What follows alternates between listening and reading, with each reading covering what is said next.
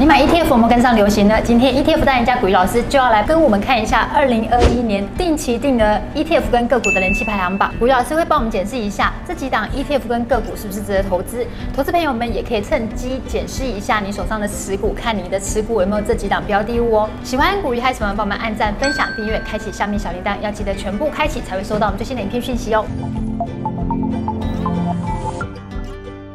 Hello，大家好，我是 Sharon。Hello，大家好，我是股鱼老师。哎呦，老师，你最近越来越 fashion 哦，嗯、穿着打扮真的不一样，哎，越来越帅气了。还好啦，就普通啊，好，好不好？哎，老师，你知道那证交所它每个月都会公布定期定额人气排行榜吗？嗯哼，所以它就是很多投资人的一个投资的指标。一月份公布的个股里面，第一名是台积电、玉山金，还有像是兆丰金、中华电、第一金。中信金、和库金，还有台达电、红海跟元大金，这几档个股里面呢、啊，其实有几档在我们的影集里面简单三步骤找出成长股，有几档都是粉丝们他们都说他们有存的，比如说像是玉山金啊、兆丰金啊、中信金啊这种金融股都是大家最爱的。嗯嗯嗯嗯。好，然后 ETF 呢有包括像是大家都知道零零五零零零五六零零六二零八零零六九二零零八五零零零八七八零零八八一零零六二零五零零五二零零七零一，其中有一档零零八八一。去年超受欢迎的，其实老师这一月份公布的个股跟 ETF 的排行榜啊，他们前几名都跟十二月份公布的差不多，有差异的可能就是在后面这几名的部分。嗯哼，薛润想要请问一下老师啊，如果说呃这几大热门的 ETF，它持有的标的就是这前十大热门持股的话，那投资朋友们是不是可以直接选择 ETF，还是老师觉得说你也可以选择个股？呃，投资人本身的投资的积极度。哦，会有点关联性啊。哦，我们今天讲的比较实际一点。呃，如果呢，你没有很想要花时间去做研究的话，哦，你只是纯粹想投资，跟各位投资朋友讲一个实话哦，我们做人哦，不要一直骗自己哦。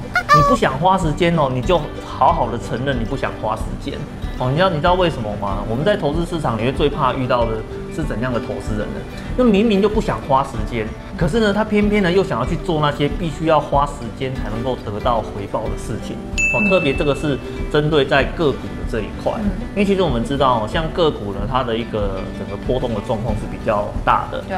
所以呢，它有可能呢，今天你买进啊，明天一个事件发生之后，整个哦它的获利的趋势就会发生非常大的一个变化。所以你如果来不及跑。哦，那你手上的这个部位就会，呃，产生非常大的一个亏损啊。对。哦，那所以你如果在这种情况之下的话，你如果人又很懒惰，又不想花时间去做研究，嗯、那你又想要去投资个股，嗯、那个哦，很多时候都会是一个灾难啊。我们在投资里面的话呢，有一个名词啊，各位一定要帮我记住哦，哦，叫做幸存者偏差，哦，就是死人是不会讲话的。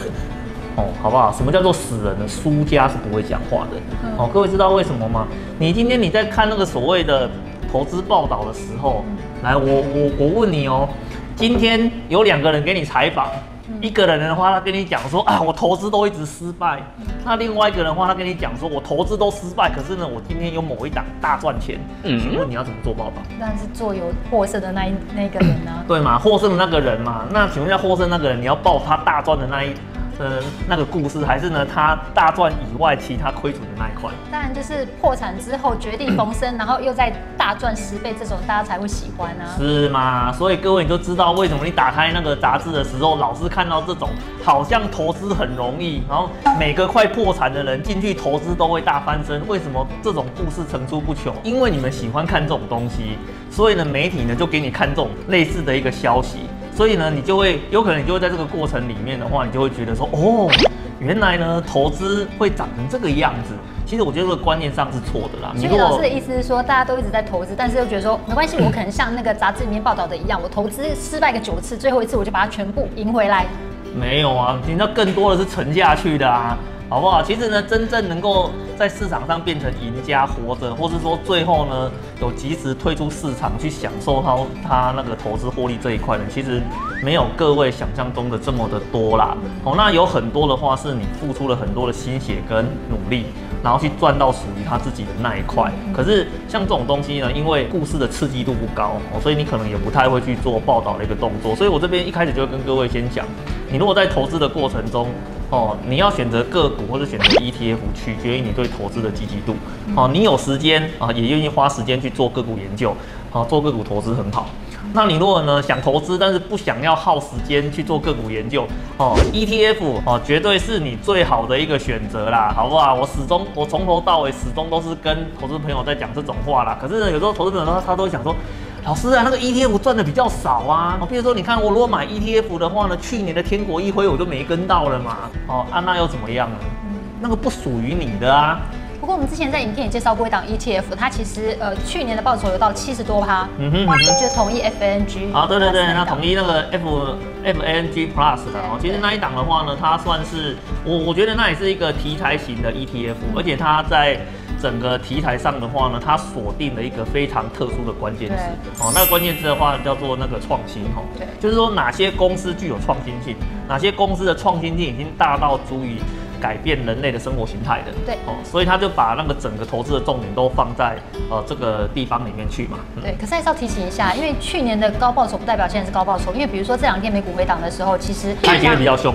对，所以这是我要提醒的地方。对对对，所以这个就这个就是我们在讲的主题式的 ETF 的话，大致上就是这个样子的。那你如果今天呢，你有没有机会就是说，呃个股的部分我不参与，但是呢我透过 ETF 的话，把它全部通通都包在一起，有没有可能？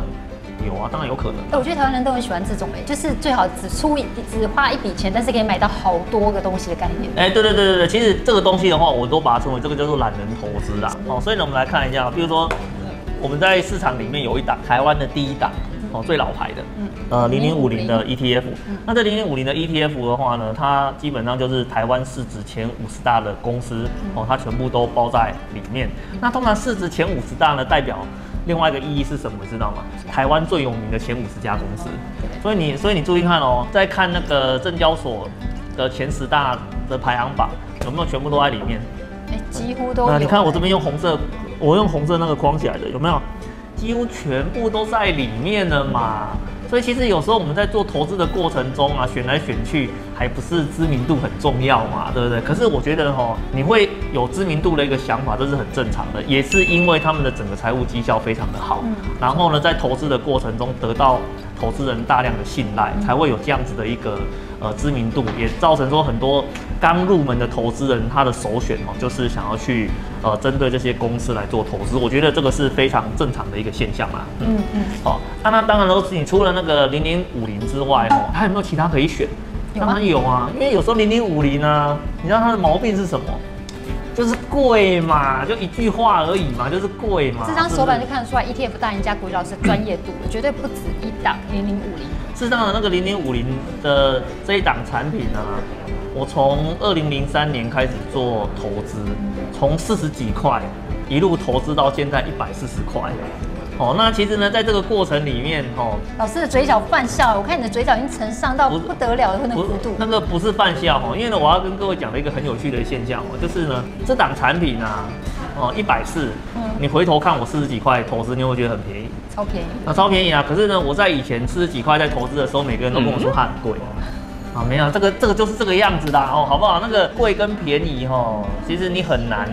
你很难去做一个所谓的真正的判定啊，很多时候都是它涨上去，你回头看你才知道。对，没错。哦，它到底是贵还是便宜？不过呢，我们在投资有一个非常大的重点，如果呢，呃，整个那个股市的获利能力它是可以持续往上走的，那基本上呢，它整个这种，呃，跟公司联动性很高的这些 ETF，它整个净值的部分也会往上持续的去做累积，这两个东西是相辅相成的。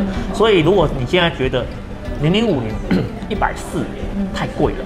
啊，那没有关系哦，你还有其他可以选择，比如说你可以选零零六二零八哦，这个大概打六折吧，哦，那这个也是可以做选择哦，比如说像像零零六九二，或是呢像这个零零八五零。哦，这几档的话呢，你这个证交所的前呃前十大的这些存股的标的物，大部分都有包含在它的整个投资组合的配置里面。老师其实在本专里面就有提到说，帮小朋友存的压岁钱就是用零零八五零来存。哎，对，因为零零五零太贵了。可是你说存在以帮小孩子存钱的角度上面来讲哦，这个零零八五零这一档确实是哦非常适合的。你知道为什么吗？哦，第一个呢，它这个零零八五零，它其实它有。三个关键字，哦，应该说三个关键的英文字，哦，叫做 ESG，哦，那 ESG 的话，它就是强调它是一个永续投资的一个概念。哦，那你如果说你想要把一些好的东西留给下一代，或是说呢，你希望呢，你买进的这些公司的话呢，它对环境好，对员工也好，哦，那对股东也好的话呢，那其实针对这样的一个主题来做投资，我觉得是呃非常适合的一个标的物了。而且台湾大部分。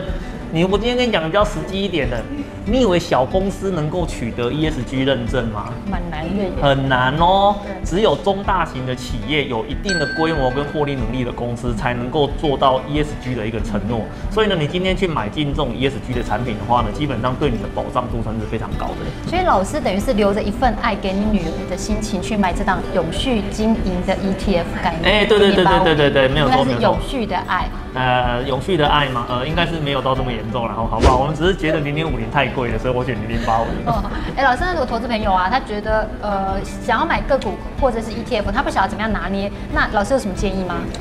嗯，其实建议的部分哦，我们在前面都已经帮你讲过了哈。个股你就是要花时间，对，哦，你要花时间的去看财报，看它的产业的趋势，然后呢，你要去注意到说现在市场的发展到底对这间公司是有利还是。